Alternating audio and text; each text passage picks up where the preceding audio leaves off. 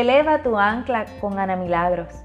Hoy quiero iniciar este segmento con una frase de la autora Louise Hay y dice, los pensamientos que elegimos pensar son los instrumentos que empleamos para pintar el lienzo de nuestra vida. Y esta frase me lleva a pensar en lo que vengo diciendo hace un tiempo, que en lo que te enfocas te expandes. En este momento del COVID-19, donde ahora se nos ha extendido la cuarentena por tres semanas más, es posible que por tu mente esté pasando de que no puedes más con esta situación, de que te sientes angustiado, de que no puedes con el dolor quizás físico o emocional. Y hoy te invito a ver una nueva esperanza, hoy te invito a ver una nueva oportunidad para ti.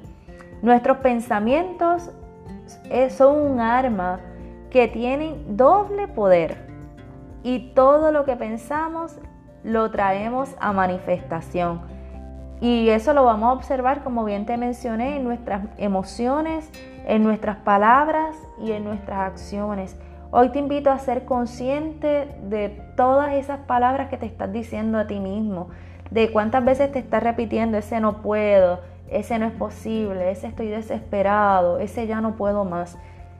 Cuando tú dices esas palabras, así mismo se va a comportar todo tu ser. Hoy yo te invito a que dentro de la realidad que estamos viviendo puedas tomar un tiempo para ti, para hablar con todo tu ser y dejarle saber que este tiempo ha de pasar. Este tiempo va a pasar y es importante que se lo dejes sentir a todo tu ser, a tu mente, a tu alma, a tu cuerpo.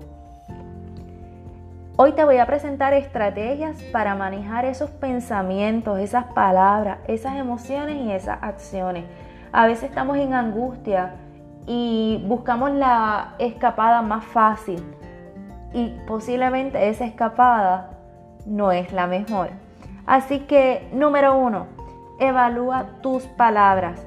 Si lo que sale por tu boca es dolor, es angustia, es desesperación, es queja, te invito a que las escribas en un papel. Eso es lo primero que te voy a invitar. A que cuando venga esa queja como que, ay, ya no puedo más, ay, esta bendito COVID-19, ay, esta cuarentena.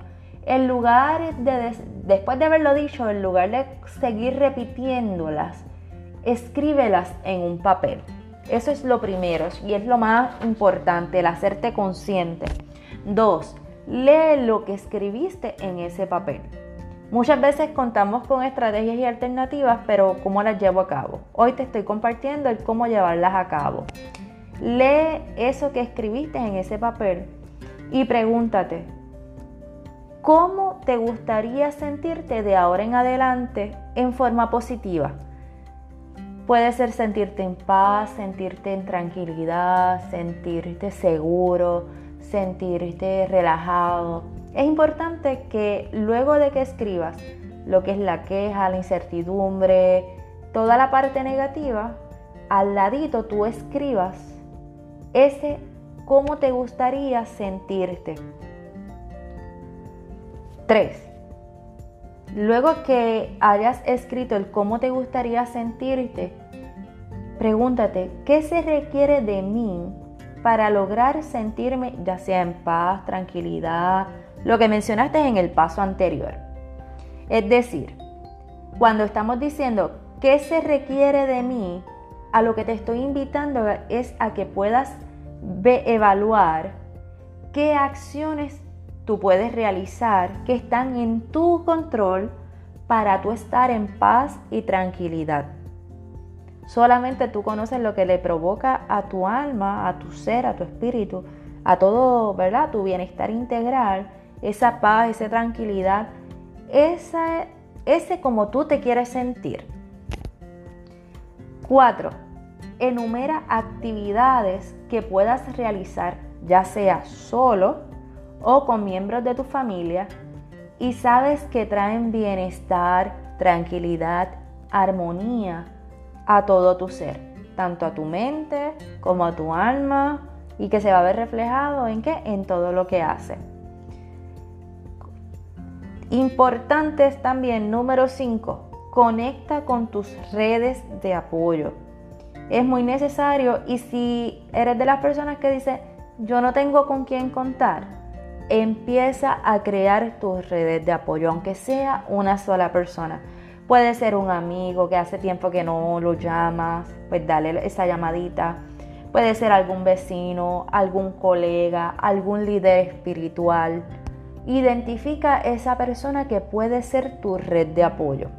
Dale una llamadita. Las redes de apoyo se cultivan. Es importante cultivar esas redes de apoyo para que en los momentos que realmente necesitamos esa ayuda, mira, sabemos que podemos contar con esa persona. Hoy la invitación es a vivir en gratitud y hacernos conscientes de nuestros pensamientos y generar bienestar a nuestra vida. Así que esa es la invitación para el día de hoy. Recobra el ánimo y sabes qué, como siempre le digo, eleva tu ancla.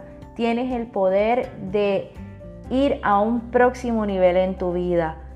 Tú eres quien conoces el cómo te estás sintiendo ahora, lo que sabes que no te está, dando, no te está dando resultado. Tú eres quien único sabes el cómo te sientes y también eres responsable de generar nuevas redes de apoyo y nuevos pensamientos para generar bienestar a tu vida. Así que, nuevamente, ánimo, eleva tu ancla.